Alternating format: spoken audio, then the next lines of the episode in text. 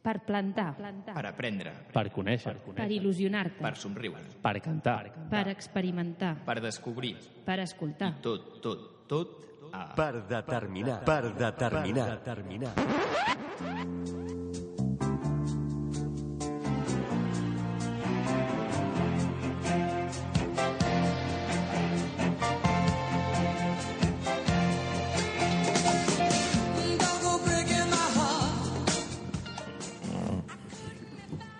Al 2013, i amb l'ajuda incondicional de l'Alba, vam arribar a Radio Taneu del Clot amb una proposta de programa i moltes idees al cap. Vam fer tres pilots i el 15 de gener del 2013, ara ja farà més de, dos, de 3 anys, va néixer aquest programa. Durant aquests 3 anys, o 2 anys i alguna cosa, hem fet molts amics, dos d'ells s'han quedat aquí a la nostra plantilla fixa del programa, la Irene i el Guillem, que ja els coneixeu de sobres.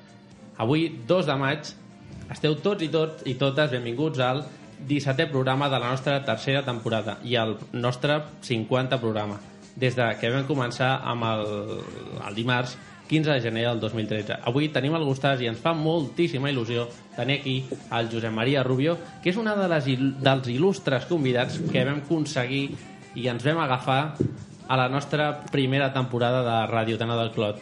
També tindrem l'Esteban, però abans de presentar ells i que parlin, donaré, com sempre, el micro al Guillem. Molt bones, Guillem, com estàs? Bona nit, què tal, com estem? Tot bé? Molt bé, molt bé. I tu què tal, bé? Bé, molt bé, aquí. Felicitats per la part que et toca, eh? Per aquests Eh? 50 programes Eh, que vieju, tenim. viejuno, no, ja? No, home, no. Hola, Irene, molt bones. Hola. Què tal avui de què ens parlaràs a la teva secció de l'hort a casa? Avui toca hort i parlarem dels tomàquets. Que seran els que ens tiraran després o no? No. No? Vale. Com a molt ens els menjarem. Molt bé, això està bé. Bueno, i ara sí, ara toca presentar i dir hola i el que calgui a Josep Maria, molt bones. Hola, què tal? Com molt, estàs? Molt content de tornar a estar aquí després de, no sé si són dos o tres anys ja. Sí, jo te... Vaya gallo m'ha salido. Eh, et veig igual, eh? Sí, eh? Això és com, com si fos avui 28 de maig, eh? Del 2013.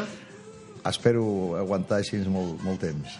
Bueno, el Josep Maria Rubio, que potser pel nom no us diu res, o us diu poca cosa, és el senyor Barragán. Sí, señor. El Yupi, este maricón, no me puede deber. ¿Cómo está usted, Bien, Manuel? Estamos aguantando. Yo no me pinto la arruga, me han salido sola la hija puta. sí, señor. Bueno, luego, luego hablaremos con usted Ah, muy y bien. diremos unas cuantas tonterías. Bueno, no hable solo con el Yupi de mierda este que me lleva. Ya, no, hablaré con, con José María también. Home, José espero, perquè mm, després de passar la vergonya que em farà passar, espero que jo pugui arreglar una mica el- l'assumpte. Sí, home, sí. Bueno, y aquí tenemos al Esteban. Molt bones, Esteban. Esteban, tú también eres, il- eres ilustre. Bueno, no sé si soy soc il·lustre, però com a mínim soc repetidor. Yo para mí eres ilustre. Ilustre repetidor. Ja és la quarta Tercera, vegada, quarta no? vez. Tercera, quarta vegada Sí. que passo pel programa, sí. Yo le dije, vente, vente, que viene Barragán y vas a tocarle unos temas. Vinga, estupendo. Aquí en el programa 50. Bueno, estem parlant de cançons, no? Exacte. Yo también he pensado lo mismo. ¿Cómo, cómo, lo hemos, li- ¿Cómo lo has hilado hoy?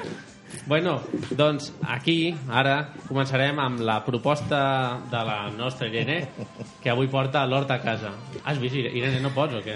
No, no, és que ara vindré jo aquí amb una cosa sèria i no, Tu has dit que no et quedes tot el programa. no puc. No pots. Ja sabeu que no Vamos puc. a intentar que te quedes. A ver si la liem una mica al programa i et quedes. No? Ho aconseguirem o no? És que tinc una reunió, tinc assaig després, No passa res. dona ocupada. Enviem el teu clon i ja està. Sí, tant de bo, tant de bo en tingués un. Bueno, doncs ara parlarem amb tu dels tomàquets a l'hort a casa. Endavant amb la teva sintonia.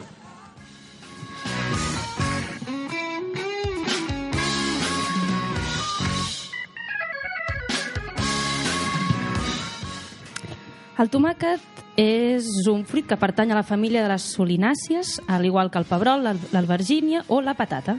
El seu nom científic és Lycopersicum lycopersicum. És una planta perenne i això vol dir que en el seu ambient natural pot viure uns quants anys. La planta la tomaquera té una flor molt característica degut als pèls amb glàndules que cobreixen totes les parts verdes de la planta. La tija creix de forma rastrera degut al pes dels fruits i les fulles i les fulles de la tomaquera són unes fulles compostes amb uns 7 o 9 foliols. Perdona, això de, set, això de set o nou foliols, Sí, que són fulles petites? sí, com fulles petitones. Molt bé. Quines varietats coneixeu de tomàquets? Això és com el 1, 2, 3, responde otra vez. Vinga. Cherry. El, Més. el de La Montserrat. guerra, la guerra. Vaya tomate, tía. Però aquest no és... Me... Bueno, Se- S'escapa, no? de- s'escapa, s'escapa. Tenim el Cherry, el de Montserrat, què més? El pera? Tomàquet pera? Tomàquet pera. Que no anem a comprar tomàquets. Ni idea. La meva banda dreta no va comprar tomàquets. No, no senyor. No, no senyor. Doncs també tenim els de branca, els de maní, els de penjar, entre d'altres. L'origen d'aquesta planta el trobem a la zona tropical del, del centre i Sud-amèrica. Sembla que el seu nom prové del nom asteca tomat, chitomate o chitotomate. I els europeus van introduir la planta al segle XVI, però no va ser fins al segle XVIII que es va cultivar. El tomàquet és un fruit amb un elevat contingut de vitamines i minerals. Per exemple, per cada 100 grams de tomàquet hi ha l'ordre de 1.700 unitats internacionals de vitamina A. No em feu dir què és aquesta unitat, perquè vaig estar buscant, però sembla ser que és una unitat per les vitamines. Curiós, eh? Curiós, curiós, jo també em va sorprendre. I també uns 21 mil·ligrams de vitamina C. També conté vitamines del grup B i minerals com el calci, el fòsfor i el ferro. De promig penseu que consumim de l'ordre de 20 quilograms de tomàquet a l'any, ja sigui en tomàquet fresc o com a conserva. Déu nhi Sí, home, aquí moltes pizzas es fan, no? I Amb salsa de amb tomàquet. Sí, sí, però molt millor si és, si és fresc, eh? més que fregit o similar. Com cultivem el tomàquet, que per aquí ve la nostra secció? Això. Doncs la tomaquera es pot cultivar des d'un planter o sembrar directament de llavor. La planta de la tomaquera necessita al voltant d'uns 40 centímetres de separació amb les altres plantes per poder créixer bé. A mesura que creixi caldrà podar la tomaquera deixant només un o dos brots perquè així creix amb molta més força i els nutrients i tota l'energia, per dir-ho d'una Sí. manera, que de la planta doncs, la centra en la producció de fruits. Uh, amb això, uh, a banda, també aconseguim que la planta quedi molt més airejada i tingui menys possibilitats d'agafar malalties i també perquè així la collita sigui més primerenca i tinguem abans els fruits. Una altra feina important és lligar la tomaquera, a menys que vulguem deixar-la que pengi de la taula i creixi, com dèiem abans, rastrera. Això ja a criteri de cadascú. Oiga, ¿y de dónde viene la frase de aquí hay tomate? Doncs no ho sé. Suposo que algú es deuria sorprendre de que creixés un tomàquet i va dir, mira, aquí hay tomate, no ho sé. Parece algo como misterioso. Aquí hay tomate. Claro, aquí hay algo. Sí, sí, però és com aquí hi ha... No? Aquí hi ha suquet, hi ha cosa... Que hay fundamento. Sí, sí, Que no? fundamento, rico, rico. Aquí hi ha gresca. El ketchup es de tomate. ketchup. Es de tomate, ¿no? És de tomate, ketchup, sí, sí. I la tomaquera ens donarà fruits durant tot l'estiu fins que arribi el fred o fins que s'esgotin els nutrients del nostre substrat. Molt bé. Jo, això dels tomàquets, jo he vist uns cosins meus Sí? d'allà al poble, tenen plantada una tomaquera de tomata, eh, tomàquet cherry. Tomàquet I, cherry. Sí, sí, dona molts, molts tomàquets, eh? Jo Jo no se'ls ca- acaben. Con cañas. Con cañas pequeñitos, sí, sí, sí, muy pequeñito. La Jo a casa també ten tenim tomàquets i són molt petitets. El que no sé si és que són petitets perquè són petitets o perquè són cherries. Aquí és el meu dubte. Ah, perquè tenen a tu, guapa. Clar, I se- i s'espanten, no? Tenim un tomàquet. Ahora Veuen a Irene y dicen, cuidado, cuidado, no saque raíz. Apa. No, no. Però és cert, eh? Van donant tomàquets i tomàquets i fruits i més sí. fruits fins que, mare meva, eh? Fins És gairebé... molt, és molt agraït. És, I tant. Mm. Tu pots posar al balcó una caixeta amb terra i una mica de, de regadí, de, re, de rec, i, i et surten els tomàquets, com, Sí, sí. com tontos. A la casa és com una selva. La taula Pues- de l'hort és com una selva. Ja sabeu, oients, de per determinar, heu d'arribar a casa, comprar un test i... eh, Plantar llavors o amb un i planter plantar- i fer tomàquets que el tindreu per tot l'estiu. I ara amb amanides ve de gust A més de menjar tomàquet. tanta Maria i tantes Ah, exacte. drogues d'aquestes Exacte. que et perturben la ment. Plantar tomàquets. Bueno, i ara, com sempre, l'agenda pels jonquis aquests del medi ambient, no? Doncs sí. Um, Del que dèiem, de, de la Maria. Exacte. Els que es foten de tot. doncs estem de celebració perquè el dia 5 de juny és el Dia Mundial del Medi Ambient. Vinga, quina festa. Vinga, què, què ens portes? Llavors? Festa total. Uh, us porto dues activitats. La tomatina La to... Mira, doncs estic en contra de la tomatina. i els toros. També, a part. Però ara ja que parlem de tomàquets estic en contra. I per què? Per què? Perquè es llenci aquelles barbaritats de menjar. Quan hi ha gent que Quan hi ha passa gent gana. que passa gana, Tens raó. se'm trenca el cor, sincerament. Estic en contra. Jo el que veig és que sota la furgoneta haurien de posar una canyeria que anés omplint eh, ampolles amb suc de tomàquet. Ai, amb la, barrejat amb la suor i... Ai, no, Sergio. Això, això lleva fundamento. no No nutrients. imagina. Estos son digo. més nutrients. Sí, todo va para allá, todo para adentro. Mare meva, jo no em compraria d'aquesta marca. En fi, avui és un programa una mica dispers, eh? En fi, va, anem a posar seriositat. Sí. Um, Pots comptar. Quan surti l'individu aquell, veuràs. bé, de moment està tancat allà... I tant, i tant. Que no surti. Uh, continuo, eh? Sí, La- pa'lante. L'activitat Planta't al Botànic. Cada any per primavera té lloc aquesta activitat, que és un espai privilegiat per gaudir de moltes activitats al Jardí Botànic i al Jardí Botànic Històric. Hi trobareu una mostra de productes del temps, exposicions, tallers, jocs tradicionals i visites guiades pensades per tota la família. Aquesta activitat tindrà lloc el diumenge 7 de, de juny, d'11 a 7 de la tarda. I també us proposo un itinerari guiat, que és fer un snorkel, un snorkel a la platja per descobrir el fons marí de Barcelona. Acompanyats de biòlegs marins, detectarem algunes espècies d'animals i plantes que es poden trobar a les platges de la ciutat. Identificarem invertebrats que viuen fixats a les roques i algunes espècies de peixos. Important, cal portar ulleres i tub i es recomana portar aletes i vestit de neoprè. Si esteu interessats en aquesta activitat, es realitza el diumenge 14 de juny de dos quarts d'onze a una del migdia a la platja de la Mar Bella. Molt bé, doncs... El día de los gallos. ¿Qué es un snorkel? Un snorkel. Un Un snorkel. porrillo. Tiene nombre de porrillo. Es que sí. ¿Tú qué te haces? No hacemos- un, un snorkel que lo flipas. O hacemos un snorkel. No, eso es el, es el buceo és com el corto. busseig, però amb tub, com a Exacte. superfície, Ah, perquè només vas amb el Pero tub ve cómo lleva tu... Sí, lleva tubito. per aspirar. Sí, Bueno, Irene, I això és tot. moltes gràcies. No et quedes. una estoneta, cinc, Dale, cinc la- minuts. ya le hemos ligado. Cinc minuts, però Es, gua- després... es guapa això- la Irene y se ve limpia. Sí, no com vostè, Manuel. Bueno, doncs ara, aquí, el nostre Guillem ens portarà la secció de curioses curiositats, on avui ens parlaràs de... Avui parlarem de el clon robòtic. Doncs endavant amb el clon robòtic. Coño.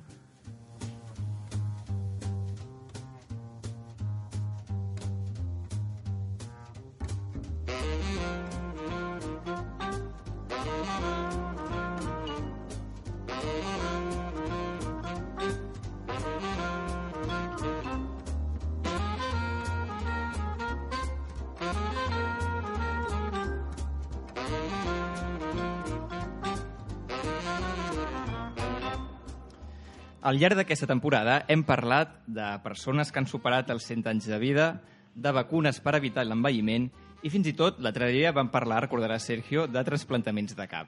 Sí, ser un una tema- cosa que la- l'altre dia... Mira, Josep Maria i Esteban. L'altre dia va venir aquí el Toni Puntí, que és un presentador de TV3, que fa el, feia el Hombre, programa de ¿quién l'ànima. no conoce al Tony Puntí? Pues, ¿Quién es? Un presentador de, del Canal 33. Ah. Sí. que feia un programa... a- Ni puta idea. a TV3 i el Toni Puntí es va quedar amb una cara que le daban arcadas. O sea, estuvo quedar- a dos de quedarse fuera. ¿Por qué? Porque Perquè era un tema muy desagradable. Un tema una miqueta escabrós. Transplantaments de cap. Una mica fastigós. Para Bueno. usted, Manuel, seguro que no. Porque alguna cosa desagradable se No, suelta a no, veces, yo pero estoy eso no. acostumbrado ya. Usted está ya inmunizado. Estem parlant de caps sencers. De cap sencer. Sí, Sí. sí, de cap sencer. Tot el cap. Sí. Però bueno, a, avui no parlarem d'això, per sort. A la secció d'avui anem més enllà i par parlarem d'un tema futurista avui, Sergio. Molt bé. Un jove que es proposa viure eternament. ¿Y se llama cómo? Este, la És, és un jove rus que es diu... No, la sección. Ah, la secció Curioses Curiositats. Hoy, curiosas, Curioses curiosidades. Curiositats. Sí, Todo lo que usted quiere saber sobre curiosidades curiosas. exactamente. Gràcies, Barragán. Hombre, Ah. Siempre llena.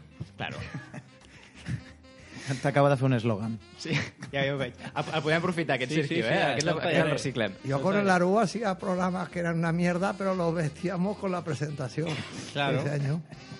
Venga, Adelante. Vinga, que no hi ha manera de començar. Uh, Dmitri Itskov és un multimilionari rus que s'ha fet famós darrerament per la seva intenció de viure per sempre a través d'una còpia robòtica de si mateix a la que té pensat trasplantar la seva pròpia ment. Així, ha impulsat un congrés internacional anomenat Futur Global 2045 que se celebrarà aquest mes de juny als Estats Units i on es mostraran els avenços científics i tecnològics necessaris per fer realitat el seu projecte. Segons ha explicat ell mateix, Itskov està convençut que d'aquí a 30 anys la humanitat haurà trobat la fórmula per viure eternament. Afirma també que els organismes artificials que ell defensa resultaran especialment útils en l'exploració espacial del futur, ja que un cos robòtic pot sobreviure en planetes on el cos biològic no pot. Bé, veurem si s'acompleixen o no les seves prediccions.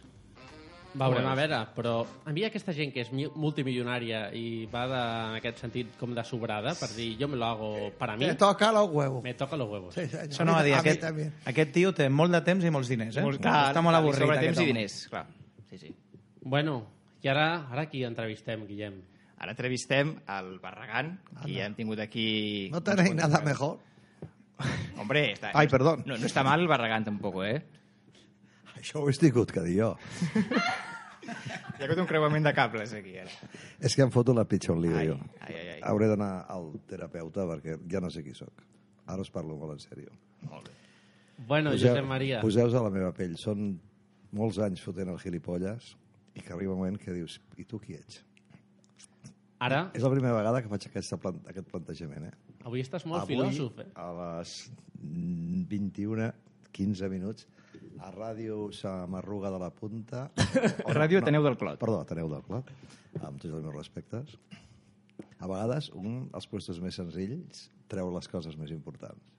Serà, Això- serà que estàs còmode. Això, l'altra vegada, no tinc el tall, però ens ho vas dir, i avui parlaré, em vas dir, el, el dia 28 de maig, avui parlaré amb la mà al cor. Pues I, mira, mira, serà que impressioneu, eh? I llavors, eh, no sé, Saps què passa? Que no, no es tracta de tindre molta maquinària, molta tecnologia, molts diners. Tenint humanitat, tenint cor i naturalitat, és, teniu el més gran que, que pot hi haver, el que la gent busca i no es aconsegueix ni amb el rus, aquest fill de la gran puta que es canviarà de, de cos i segurament arribarà tard amb la llum apagada i ojalà es quedi pel camí i que aprengui, que disfruti d'aquesta vida i que no en busqui d'altres i menys robòtiques, home. Que una tia és de carn i està molt bona i que es deixi de, de robots. Però res, el que us volia dir abans és que, és veritat, aquí eh, et surt la, et surt la, la, la, et surt la sinceritat, et surt l'ànima, i em sembla molt bé. O sigui que, ja no sé com li sentarà això molt barregant, però jo que sóc el que el porto, tinc dret a dir-ho i, i dir el que pensava. Bueno, doncs, aquí mentira, comença... sembla que tingui estudis i no en tinc, eh? D'això i moltes altres coses més parlarem ara a la secció de l'entrevista que comença ara mateix.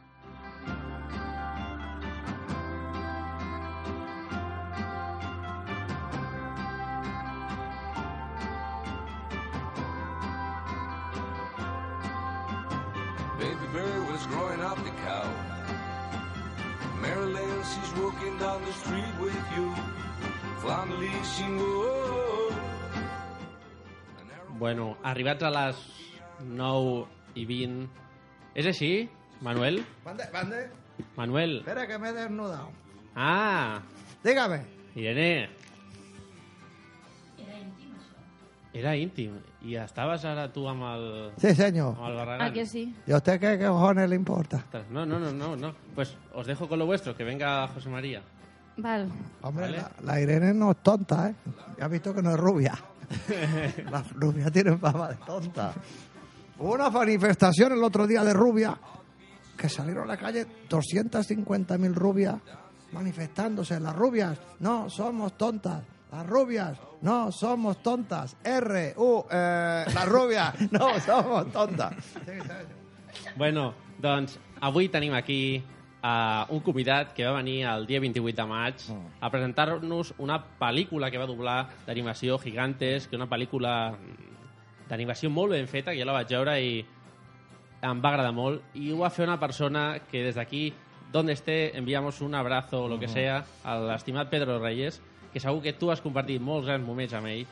Sí, senyor, va por ti, Pedro. El Pedro i jo, si haguéssim viscut a la mateixa ciutat, haguéssim fet parella còmica. Perquè ens enteníem molt bé i hi havia molta química.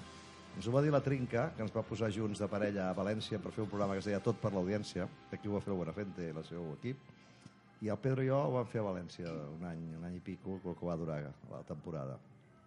I amb el Pedro és d'aquelles persones que els humoristes ens costa molt que ens facin riure.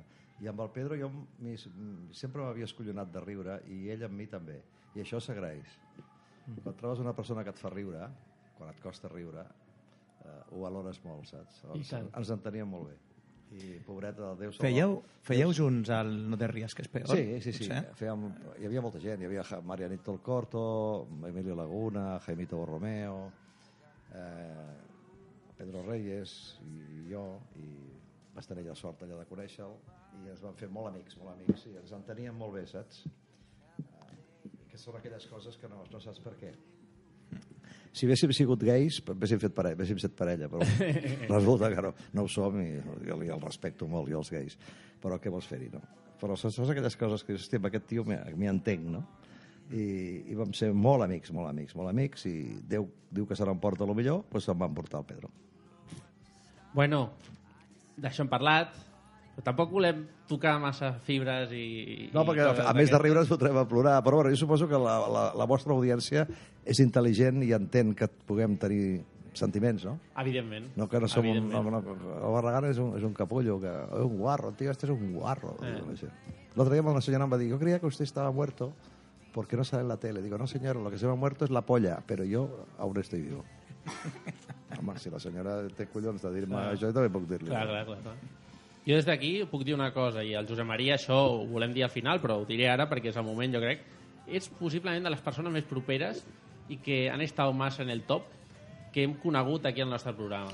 No sé si això és veritat o no, però sí el que et puc dir, per lo poc que he sentit jo de gent important, és que diuen que la, el més important es demostra sent ben senzill. I jo conec el Serrat, que per mi és un déu, i, i és un tio molt senzill i proper. El Messi és un déu i és un tio que li- fa vergonya marcar un gol Ah. i no sap quasi ni parlar. Li fa vergonya fer un gol i quasi que diu perdó per això. I jo em poso el sac pues, molt orgullós.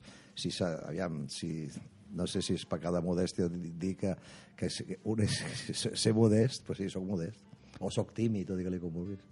No, home, no. El Cristiano és un capullo i mm, ho sé, quan fa perdonin els del Real Madrid, però a mi em faria vergonya que el Cristiano fos del meu equip, que jo sóc del Barça. Que no, no et pots manifestar ni de políticament ni deportivament de quin equip ets. El que passa que hem guanyat tantes coses que ja puc dir que sóc del Barça, hòstia. De los buenos. Que a sobre m'hauré d'amagar. Va pel meu pare i la meva mare, que eren fanàtics. Vull dir, encara que em vagi en contra i ara em contracti ningú, a prendre pel cul, sóc del Barça. No, home, no. Bueno, és una persona que porta una altra persona a sobre, que ja sabeu, és el Manuel Barragán, que amb ell parlarem després, que ha protagonitzat increïbles moments a la televisió, ràdio, cinema i molt més, i pels oients, a pesar del PP i ara també m'estic manifestant políticament. Hòstia, d'aquí no sortirem eh? Eh? us tancaran l'emissora. No, home, no. Coses pitjors s'han el PP està de capa caiguda ara ja podem tots hacer la leña Claro, del el PP ja està passat, la ja leña està del árbol caído pobres pobrets Pels oients que no ho saben, el Josep Maria era creatiu, va estar treballant per grans marques i sempre t'hi has dedicat al tema de la publicitat. Mhm.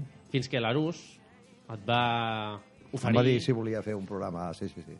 i a partir d'aquí... vam començar amb broma i aquella broma es va disparar va sortir el senyor Joan Ramon Veïnat al cel sigui i va dir, heu de fitxar el Barragán, que aquest tio anirà bé al No te ries. Jo, Barragán, i aquest què collons és? Pues un que surt amb l'Arú, sí, sí, sí.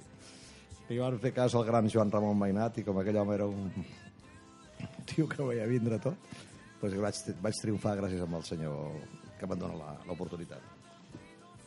I bé, bé, i aquí estem, tu, encara aguantant, després de 30 anys de fotre el capullo, el gilipolla, encara la gent m'aguanta, que és la gent la que, la que t'aguanta.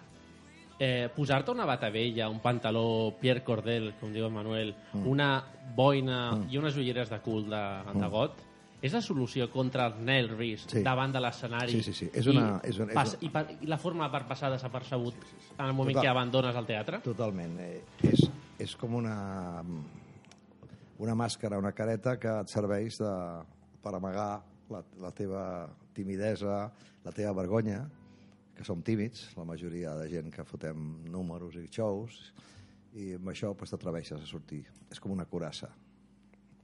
Perquè, clar, amb aquest personatge hi ha una cosa que em costa de veure i a, a nosaltres... Jo l'última vegada, no sé si no t'ho vam preguntar així segur, però d'alguna manera potser et, et va arribar la pregunta, però sempre la fem, i és quan t'adones o quan s'adona la gent que he portat aquí en el moment aquest ja que, que eres alguien? Perquè, clar, eh, tu, Josep Maria, no vas a l'escenari vestit de Josep Maria i surts per la porta del teatre de Josep Maria. Home, clar, jo ho tinc una mica fotut perquè, clar, jo no vaig pel carrer de Barragán. Clar. Aleshores, no sé quin, quina repercussió té. Però sí que quan vaig alguna cosa, faig alguna cosa de feina, algun rodatge vestit de Barragán, surto al carrer, llavors veig la gent com a, diuen, ¿puedo hacer una foto? O com t'estimen, com t'aprecien, que la il·lusió que els hi fa. Llavors te'n dones compte que sí, que almenys el personatge aquell que has creat és, el, és algú que els hi fa il·lusió, que els hi recorda temps passats i que els fa feliços i que llavors penses, pues, bueno, ara també crec que ha de ser pesat cada dia tindre de escoltar la gent, explicar acudits, eh, fer-se una foto, toca el niño. Diga, que toca el niño. Si està enfermo, llévelo a Lourdes, Ja, però que ja, jo, ja, ja. jo no soy la virgen. Però sí, em diuen els, els amics famosos, diu, tu no sabes la suerte que tienes de que no te conozcan. Porque es un coñazo. Nos tenemos que esconder. Clar, la gent et veu i dius, hòstia, que estúpido, no m'ha querido... Però és que no s'han donat compte que el tio ha estat el dia aquell 40 vegades dient fent les, la foto, les, la foto explicant l'acudit. Estan fins als collons, els famosos. Clar, clar, és normal, clar. és normal. Jo crec que el teu perfil molts el voldrien, eh? No ho sé, a que no, que no el coneixin, vols dir? No, no, no, que, que voldrien tenir el model de personatge que tens tu. Jo estic segur que, Home, jo que al, al, al ah. Buenafuente eh, li encantaria eh, treure's Clar. alguna cosa Sí, perquè es torna, sortir... es, es, és que la gent es tornen hasta estúpids, perquè s'han- d'amagar tant i estan tan farts de la, de la fama que la fama al final només agrada pues, a la Pantoja i a companyia, però tota aquesta gent, diguem, normal, una miqueta profunda, estan fins als collons de la fama perquè voldrien ser normal, sí. I jo puc ser-ho, sí, sí, a mi no em coneix ningú pel carrer. Això està molt bé. Cada vegada em coneixen més perquè m'estan sortint les arrugues ja de... Però va, ara sóc jo que dic, quan m'interessa, quan em para un guàrdia, dic, hòstia, me va a multar, coño. Si no, jo l'he hecho reír. Jo he de reconèixer que, perquè sabia que, que venies quan ens hem trobat, però si no jo no, no t'hagués reconegut Clar, com a no, no, personatge. no, no relaciones. No, no, no. Ah, no, no porto ni les gafes, ni la perruca, ni la bata, ni, ni la dent, ni res, va. Com. I no has tingut mai cap altre personatge? Mm, Ho he intentat, però la gent diu, a mi el Barragán haciendo el capullo. És acollonant, eh? Jo ja estic ja agraït, però estic ja condenat a ser el Barragán tota la vida. Com, home, tu li diràs, al Charlot, t'imagines proposar-li No, fer un no, altre clar. personatge, al Cantinflas, a los hermanos Marx, No, no, no, per és que suposat. dirien, què dice? És que no, ja està, no te'n pot sortir. Que sona la flauta, ja està, i no, no es pot crear cada dia. I he fet de tot, he fet una monja, he fet un inventor, el senyor Teixidor TV3 amb l'Arús, i li- quan passava per la, pel plató la gent em deia «Ei, Barragán!» i anava amb un espectacle totalment diferent al Barragán, però la gent deia «Bé, el Barragán!» que, o sigui, ja està. És tan fort que s'ha que, que s'ha menjat a tot i no, no tinc... Ho puc fer per, per la varietat i el ser artista i la il·lusió de creatiu, proves de fer coses, però la gent ja s'ha quedat amb el Barragán. Tot el més és... em Sembla que estiguis fotent un, un exercici de... Jo què sé, però no. El Barragán és el Barragán. És com quan faig una actuació de Barragán i vull ser fi o vull ser intel·ligent, que la gent es queda amb una cara i dir de què va, i aquest, de què va aquest ara? Clar, jo vull, ser, vull demostrar que també sé, sé fer humor sèrio o humor intel·lectual i la gent està esperant les guarreries del Barragán. Sí, sí, I, I jo estic condenat a això i, i gràcies a Déu. Però clar, m'ha costat entendre Clar, això. clar, clar. I com va, com va sorgir la idea del Barragán? Et vas inspirar en algun personatge real de la vida real? Hi, hi, ha un, hi havia un bodeguero al carrer Caspes, Sardenya, que es deia la Flor d'Aragón, i allà hi havia l'Antonio, un tio que tenia uns nens allà que semblaven tots subnormals, era una família mònster, i el tio, passa pa dentro, passa pa dentro, Toñini, lávate la cara. I jo ja, em deien els amics, fes el, fes el Toñini, o tócate los huevos, no me tiréis... Bueno, el que tu vulguis. Tenia un futbolín, li tiràvem xapes perquè sortissin les boles, no eché chipi en la barra que tengo aceite especial. No llevéis las bolas en el bolsillo, que luego echan pela y solo sale una. Pobre Antonio, hòstia. Parlava una miqueta més forçat. Vaig començar fent la seva veu i després ja... Coño, com muy tamo. Era així. Faig xampanya, tot. I això costava molt. Llavors va, va anar degenerant la veu fins que va quedar així. Ah, sí, senyor. Que és més fàcil. Perquè com a publicista, a la teva feina, alguna vegada t'han entrat ganes de treure el teu personatge en una nego- negociació amb, amb una cadena o Ho tenia, cosa? ho tenia tan separat que eh, més aviat m'han vingut d'altres agències a proposar-me fer coses amb el personatge que jo pels meus clients. Perquè, clar, ho tens tan separat i et respecten tant i tu et fa tanta cosa que dius que confien en tu que no, no, no vols mesclar les coses. No se m'ha ocorregut mai. Però sí que petroleres em van, em van vindre a proposar de fer l'anunci aquell que posava, no sé si recordareu, hi havia un tio que posava una benzina que no era la que anunciava la- l'espot Sí. i el cotxe se li desfeia. Mm. I llavors em van proposar de fer-ho, jo vaig dir que sí, però quan anaven a fer-ho el client va dir que no, perquè era massa important el personatge i la gent es quedava amb el meu el personatge personatge i no amb la gasolina. I no amb la gasolina. I això m'ho va fer perdre. O sigui, era massa important, de collons. El màrqueting de Ja, vegades, ja em no? vaig quedar sense el fer l'espot i guanyar les peles que anava a guanyar. I això d'anar... Això, seguint el tema, no? Anar a visitar un, un client. Sí. Tu portar darrere. No, no, no. El, el, el barragant, No. quan dic portar darrere, dic No portar surt, dintre. no eh? surt, no surt, no surt, no surt. No surt i, i el client no, diu mm, puede que sea. No, no, no, no, perquè en aquell moment no era tan famós ni tan conegut i pff, tenia res a veure. I és, jo a les 9 de matí a per ràdio connectava amb l'Arús i quan tenia gust per anar fora, l'últim que es podia imaginar, el senyor client que venia a l'agència a preguntar pel director, el senyor Josep Maria Rubio, és que estigués a dintre el despatx tancat i fotent el gilipolles, fent el barragant amb l'Arús. Sí, senyor, com estamos? I llavors penjava, hola, bon, bon dia, què tal, què tal? L'últim que es podia imaginar que era el barragant.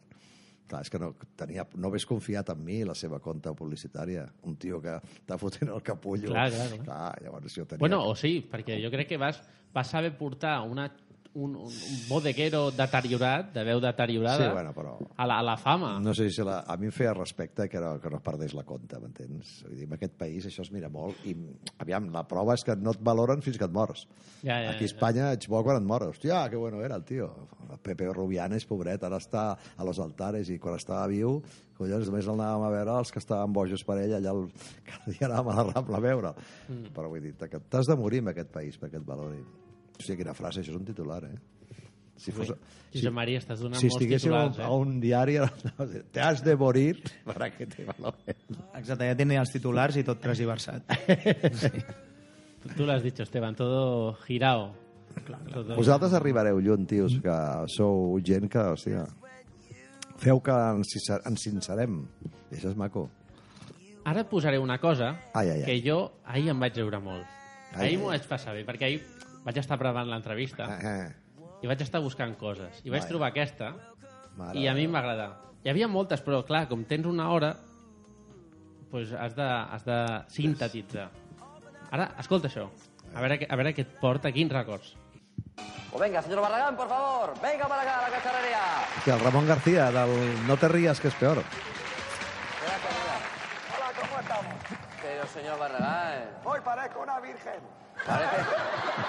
pare- No le voy a decir lo que parece usted, Ay, no le voy a decir nada. Parece usted una cosa muy rara. ¿Cómo ve, señor Barragán? Lo que hay que hacer para trabajar la tele. Sí, la verdad, la verdad. Un gorrito aquí de marinero, fíjese qué bonito. Ah, está Durante un minuto me dice usted cosas, ¿vale? Vale. ¿Está preparado? Eh, ¡Tiempo! a llevar los huevos. Pues póngame media docena, lo lleva para casa y no se rompe. Vale, vale. De gallina. Ya, ya, ya. Bueno, aquí al No te ries, que és peor, va ser el programa amb el que et vas eh, llançar... Home, però era horari infantil, eh? Al migdia, eh? A l'hora de dinar a les, a les 3, no? Jo, para llevar los huevos. A tota Espanya, a l'Espanya profunda, havia dit, el maricón este, o què està diciendo? Sí, sí, sí, jo... Em devien d'odiar tant, per això no he anat a treballar mai a Madrid, jo, clar.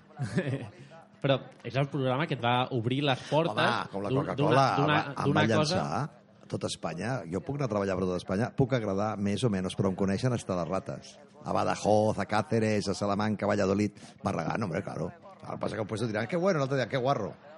Clar, i a més aquella època que només hi havia la U. Clar, la U, la U i poca cosa més. Tothom veia a l'hora de dinar el No te ries que és peor. Es- el- Li, li van encarregar la trinca per un estiu i va estar, vam estar sis anys. Són molts anys, eh, això. Molts anys. I no importava el presentador. Va ser Ramon García, va ser la Míriam Díaz de Roca, va ser el Jordi Estadella, pobret. Molta gent, però no importava el presentador. Eren els humoristes, que hi havia de tot. Un els agradava Maria Nicole Corto, l'altre el Barragán, l'altre Pedro Reyes, l'altre el Barolo de, de Vega.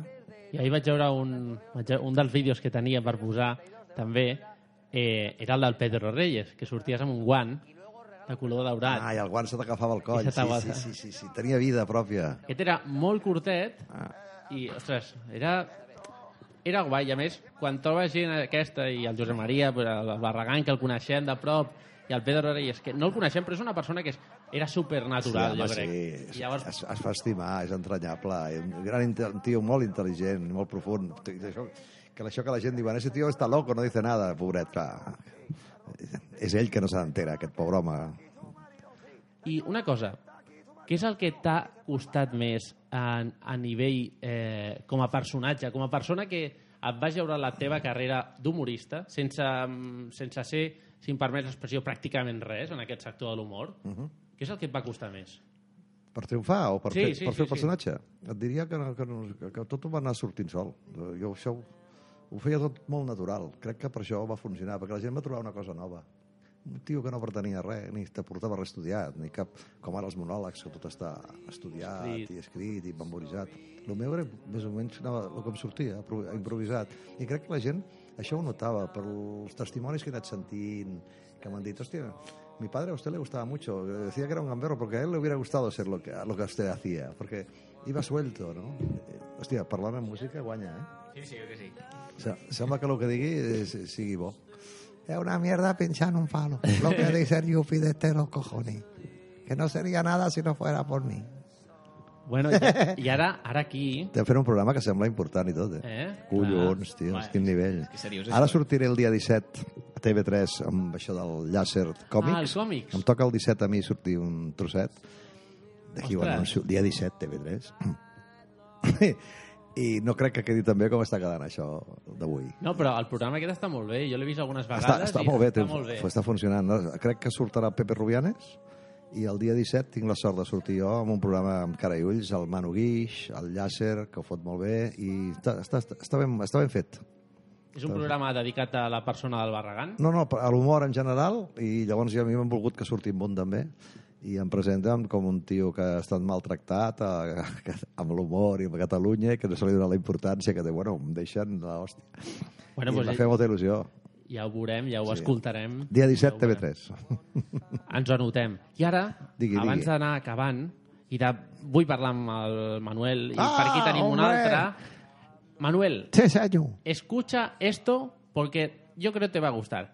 El pasado martes 10 de marzo, aquí, tuvimos el, grus- el gusto de hacer un programa especial donde vino el, alcal- el alcalde de Barcelona, el Xavier Trias. Xavier Trias va venir aquí. Sí, señor. I al final del programa vaig tenir el gust de treure-hi algun dels meus personatges. I ara vull que escoltis un moment que no avanço més. Escolta aquest moment. ¿Cómo van las cosillas? Muy bien. ¿Sabe qué soy, no? No, no lo sé. ¿No sabe qué soy? Encara no. Una película de éxito.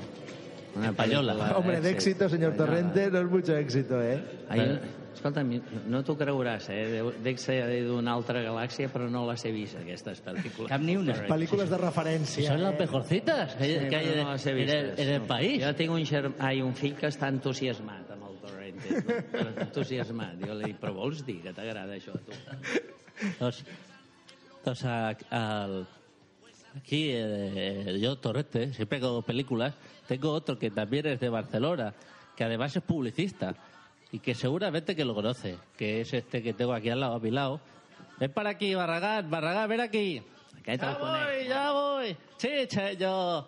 Hola, com estamos, senyor Xavier Tria? Molt bé. Escolta'm, a més, amb el Barragán me'l trobo a Menorca. Ostres, tu. Sí, senyor, Sí, voy sí, ahí sí. muchas veces a tinc una Ciudadela. barqueta petita i molts cops amb la barqueta me'l trobo, ell amb la seva barqueta, i escolta'm, hi estem i ens posem de costat i plores de riure de la quantitat d'acudits que és capaç de fer. El Tabarragán no sabíem aquesta afició que tenia Menorca i la seva barqueta, sí, eh? Amb sí, aquesta sí. pinta Com- que fa de... Com remou els contenidors de Menorca?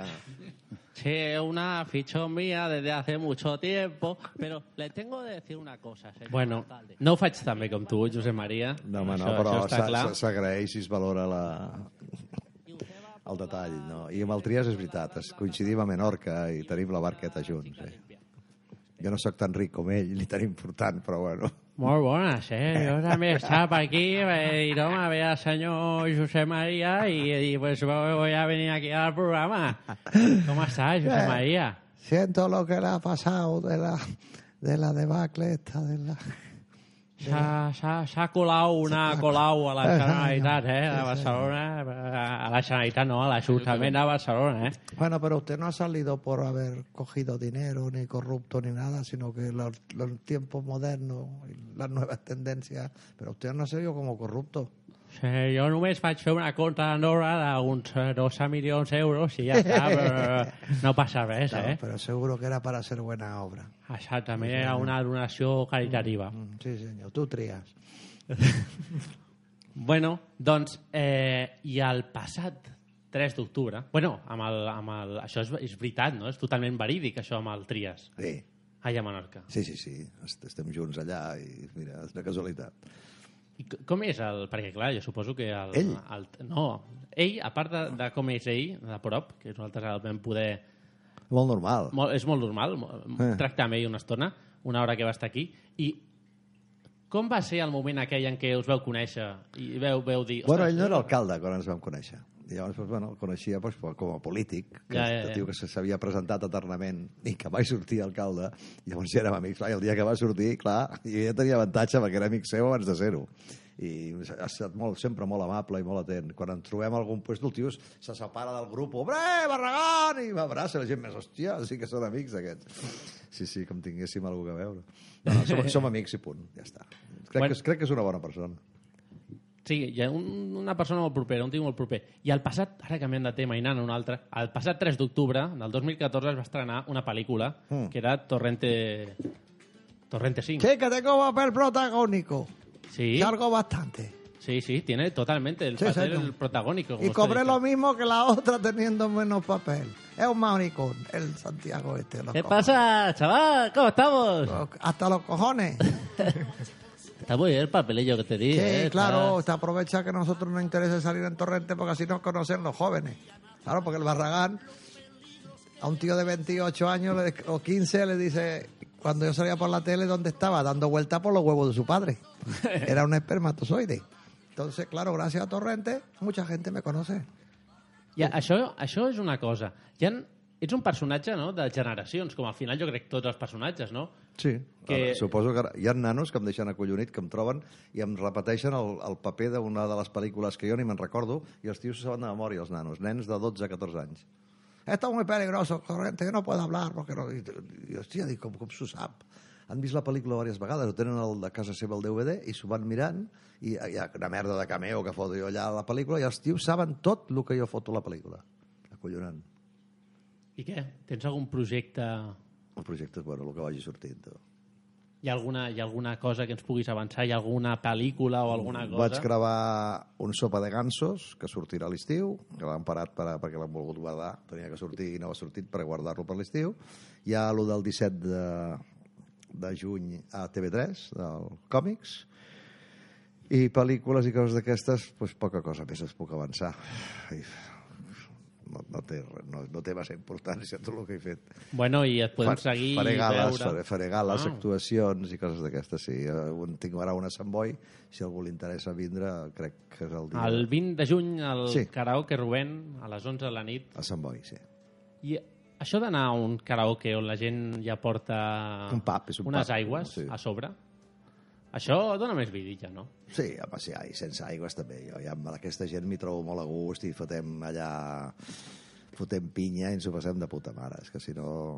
Si, si no, no, no, és que no surt. Si, no, si la gent no està amb ganes i tu no estàs amb ganes, no, no surt res. Bueno, Josep Maria, moltíssimes gràcies per venir. Ah, no, ja està. Ara viene el cantautor. Ara viene el cantautor. És bo aquest tio, eh? L'he sentit abans tocar. Té, Dic, té "Ui, bona veu, té bona veu. No, i que, la, i que els temes que toca són seus. Eh? Sí, sí, Aquest sí, no sí. copia ningú. Que bo. Et convidem a que et quedis una estoneta a escoltar-lo i ja en breu acabem el nostre programa d'avui. Sí, senyor. Manuel, Mm. eh, yo quiero que despidas el programa con un chiste. Ah, uno intelectual. sí, señor, me gustó mucho el otro. No es guarro, pero me, me gusta este. Sí, señor. Es una enana, una enanilla que va a la asociación para afrontar con optimismo el enanismo. Dice, hola, buenas, que venía a darme de alta. Dice, esa es la actitud. ¿Comprende? Sí, senyor. Sí, senyor. Eh? Ostres, eh, Josep Maria, això ho vam parlar l'altra vegada, i per no treure una altra vegada, però és que eh, s'ha de saber. S'ha de saber l'ofici aquest de- d'explicar acudits, perquè és que jo no me'n recordo cap... Es que zapatero tu zapato. Si no tiene gracia contando chistes, no, no lo haga, porque es fatal. És muy fatal, eh? No Sí, saps. señor. Sí, señor. Yo mismo no tengo gracia estoy siendo catalán. Por eso hago el personaje. ¿Tú te imaginas José María contando un chiste? Yo no lo veo. ¿eh? Ostres, ho podem provar? Ah, sí, es que lo probamos, pero no da ni puta gracia, ¿eh? Provem, ho provem. Uh, era un avi, sem- sembla l'Eugeni, Sí, és... sí, que, sí. que va al metge diu, doctor, i encima en català. No, pues se fem en castellà. Sí, no? com vulguis, com vulguis. Doctor, vengo a que me baje el deseo sexual. Dice, pero ¿usted qué edad tiene? 99 años. Hombre, usted el deseo sexual ya lo tiene solo aquí arriba en la mente y de por eso quiero que me lo baje abajo a la polla. ¡Comprende! Pobre. Bueno, Pobre, doncs... pobre Josep Maria. Ai, Pobre José María. Bueno, doncs ara del Josep Maria Sí, a l'Esteban senyor. A i abans l'Esteban. passem per Moltes- la nostra sintonia de l'agenda cultural. Josep Maria i Manuel. Sí, señor. No te vayas, eh? Todavía no te vayas, por favor. Oxford, Disney World, la fàbrica de xocolata, el Clot. No cal sortir del clot per a trobar els millors serveis pels teus nanos.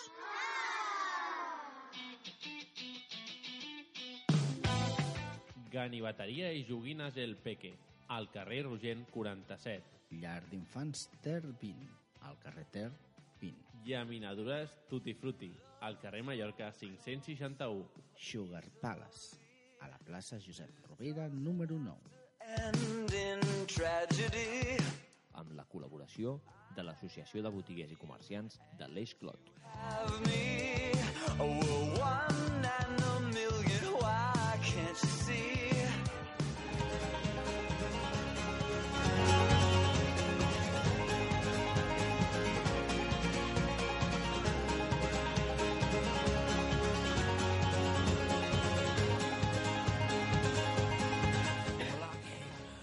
Bueno, aquest programa ja s'acaba, arriba al punt final. Avui és un programa especial, una cosa així mogudeta, i això ens agrada. Creativa, no? Com el creatiu que tenim aquí. I ara toca l'Esteban. Esteban, muy buenas. Bona nit. Com estàs? Eh, bé, bé, bé, bé. Sí? Molt bé. Content d'estar aquí de nou. Aquí ja és la nostra quarta vegada. Josep Maria, l'Esteban, va començar un grup, i té un grup que es diu Ponme Otra. Ponme otra. Ponme otra. Otra caña, otra canción. El que, el que vulguis. Molt bé. És... Cadascú s'ho agafa... Però és que estàs obert, vaja. És obert, sí, sí. Molt bé, molt bé. I després farà cosa de res, de, el dia el dia 16 de maig, a la bàscula del Prat, va estrenar el seu nou disc, Instantànies Personales. En solitari, sí. Correcte. Vaig estar aquí quan, quan encara no havia marxat a, a gravar-lo. Vaig estar aquí explicant aquest projecte nou, que com he explicat avui a una altra entrevista, no, no neix d'una necessitat perquè Ponme Otra no funcioni, sinó una necessitat meva de fer música diferent i d'explicar les meves històries i cantar les meves cançons. pues llavors, com això ens sembla molt bé, ens tocaràs una cançó. Sí, i tant, i tant. Quina ens tocaràs ara? Doncs mira, ara tocaré Nuevas Muses, que és el single d'aquest disc Instantànies Personales. És un EP de sis cançons, que dic, per si després se m'oblida, que a la meva web, que és estefanfaro.com, el podeu descarregar gratuïtament, tot el disc. Així que us convido a tots a que ho feu. I, bueno, fa així. Quan vulguis. ya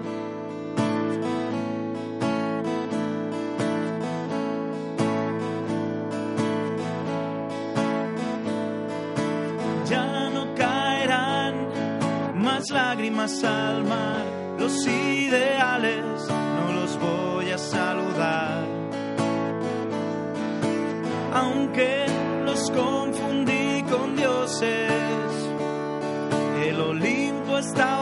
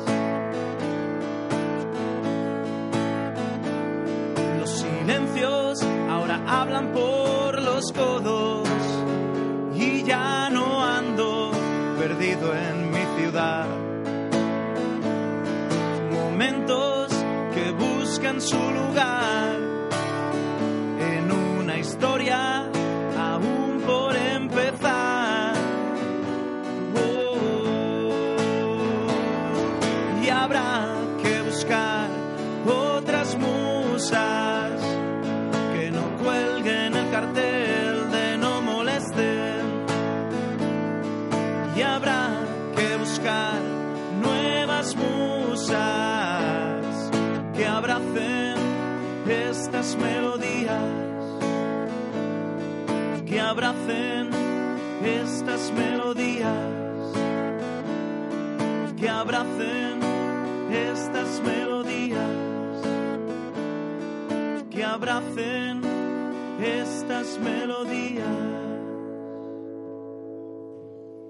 Muy bien, Esteban. Gracias. Eh, ¿Cuándo te podemos ver y escuchar? Pues mira, ara aquest dijous toco aquí al barri, al Naranjito, com Sí. faig un cop al mes, en solitari. D'aquí dues setmanes estaré a la Pera, que és l'altre bar de Sants on toco un cop al mes. I segurament acompanyat amb algun músic més, el 25 de juliol eh, estaré al Casal de Joves Palau Alós a un vermut concert. I a part d'això a Barcelona, el dia 4 de juliol me'n vaig a Sant Sebastián i el dia 10 estaré a Vic tocant també. Te lo dije, ¿eh? te lo dije cuando viniste la primera vez. Cuando, bueno, de hecho cuando me explicaste, voy a hacer algo tal. Ya verás cómo te irá bien. Ostras. A més va ser així, eh? va començar amb... mm, creo que voy a empezar a hacer alguna cosilla con mis temas. Va ser així, va començar així i bueno, està funcionant. Tampoc és, és eh, la gallina de los huevos de oro, però encara queda molt per recórrer i encara m'he de fer públic i coses d'aquestes, però bueno, en això estem buscant desplaçaments a fora a veure si, si podem treure alguna cosa d'això. Claro. Perquè es pot dir el, d'avui, el que ha passat avui pel matí? Sí, sí, i tant, i tant. Aquest matí he estat eh, gravant per BTV pel programa mm, Connexió Barcelona, que fan cada tarda. M'han fet una petita entrevista i he cantat un tema, bueno, el que estic fent aquí avui, però, però per tele, que és la primera aparició que tinc allà també. M'encanta això.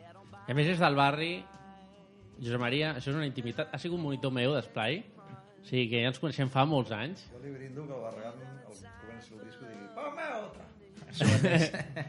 De gratis. Bueno, i ara, abans d'acabar el programa, com sempre, una petita falca del nostre programa, d'una persona que segur coneixeu, i ja anem tancant això una mica. Hola, sóc Joan Pere. Jo també escolto per determinar. el magazín de Ràdio Taneu del Clot que pots escoltar tots els dimarts de 21 a 22 hores de la nit quinzenalment a través de ateneudelclot.com barra ràdio.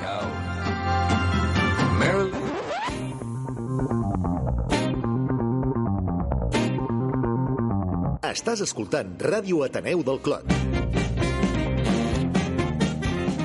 Bé, ja sabeu que si teniu alguna pregunta us agradaria venir en directe al nostre estudi, us podeu dirigir al correu del programa per determinar arroba gmail.com.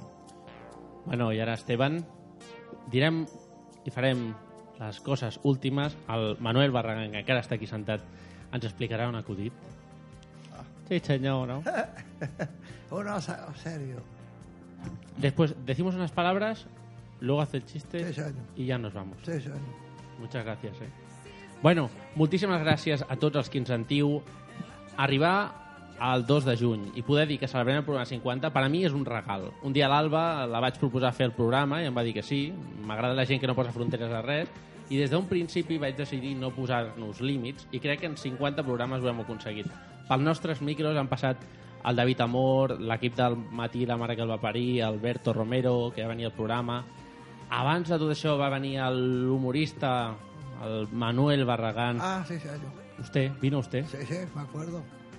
Fue uno de los primeros. El Màgic Andreu i la seva filla, la Joana, el Elpidio Silva, l'Arcadi Oliveres, el Carles Torrecilla, el Francisco Mm. Ibáñez i l'Arcada Xavier Trias. Mm. Molta gent Mhm. que nosaltres, per nosaltres són part de, de la nostra colla del programa i, i el Guillem, que és el, és, és el nou fitxatge, no? Ho pot Sí, dir. nou fitxatge. Bueno, sí, Però ja és, ja, un- por, un ja portes una aquí ja, temporada, sí, però- però és, és la nostra família que ens acompanya i que ens ha donat la, el cop a l'esquena també tots els grups així més o menys coneguts com Pont Meotra, l'Esteban que avui el tenim aquí que ja és habitual i per nosaltres la gent com vosaltres, Josep Maria poso el títol a tu i, i el títol teu va darrere de molta altra gent ens encanta, ens encanta gent sincera que ve aquí, Mm. eh, confia en un búnquer Yo no sé cómo he vuelto. no le hemos pagado nada Pero es curioso, ¿no? Repetir. Quizás soy de los pocos. per nosaltres això és, és un regal. No, encantado, encantado. Sí, senyor. Para mí I también. jo, abans de res, volia agrair també a l'Alba, que avui no està perquè demà té un examen de tots. Sí. Amb el, amb el Guillem també. Jo també en tinc un, sí. Que estudia, aquí som tres que estudiem eh, alemany. Claro. Hostia. Sí, Tengo una hija yo alemán. que ha estudiado alemán y tiene trabajo gracias a saber alemán. ¿Sí? Sí, sí. Mira. Porque inglés y francés tiene todo el mundo. Pero Clar. el alemán... Per tant, Guillem, moltes gràcies també per haver-nos per haver confiat en el nostre programa no? i per haver apuntat al tanto quan et vaig trucar al setembre, jo estava a la tarda estava tirat al llit a casa i vaig dir, voy a llamar a alguien más i va, va venir Gràcies, el Guillem gràcies per convidar-me. la Irene, que s'ha anat volant cap al teatre. Recordeu que podeu escoltar el programa d'avui a l'ebox.com, buscant per determinar. Ens veiem ben aviat, queden ja un programa. Abans estàvem parlant, quan el farem, Sí. quan el farem? Ja buscarem data, ja us el direm. Moltes gràcies, Josep María. Muchas gracias, Esteban, por venir. Ahora nos Gracias. tocarás... ¿Cuál será la canción? Pues ara tocaré una cançó que es diu La otra cara de la luna, Mm. que no està a l'EP, perquè després tothom em diu i com és que només hi ha sis cançons a l'EP? Perquè era això era una mostra, volia ser un petit, una, una demo del que faig, llavors avui faré altres, una altra cançó que està al repertori, però no, no al disc. Molt bé. Manuel, Sí, señor. vamos a darle un poco de, de alegría aquí. Bueno, vamos a hacer algo de así de actualidad, de- algo de los Mossos de escuadra. Venga, va. Sí, señor. Fuera un control de alcoholemia y los Mossos paran a una señora que venía conduciendo. Dice, alto señora, control de alcoholemia, sople. Dice, oiga, pero si esto es su polla. Dice, perdone, creía que venía más borracha, circule. ¿Comprende? Sí, señor. Sí, señor. El hombre, el hombre prueba. Siempre está Man- bien probar. Manuel, muchas gracias. Gracias a ustedes. Esteban, cuando quieras, en la otra cara de la luna, nosaltres tornem d'aquí molt poquet amb l'últim programa de la nostra tercera temporada i, bueno, endavant en la otra cara de la luna.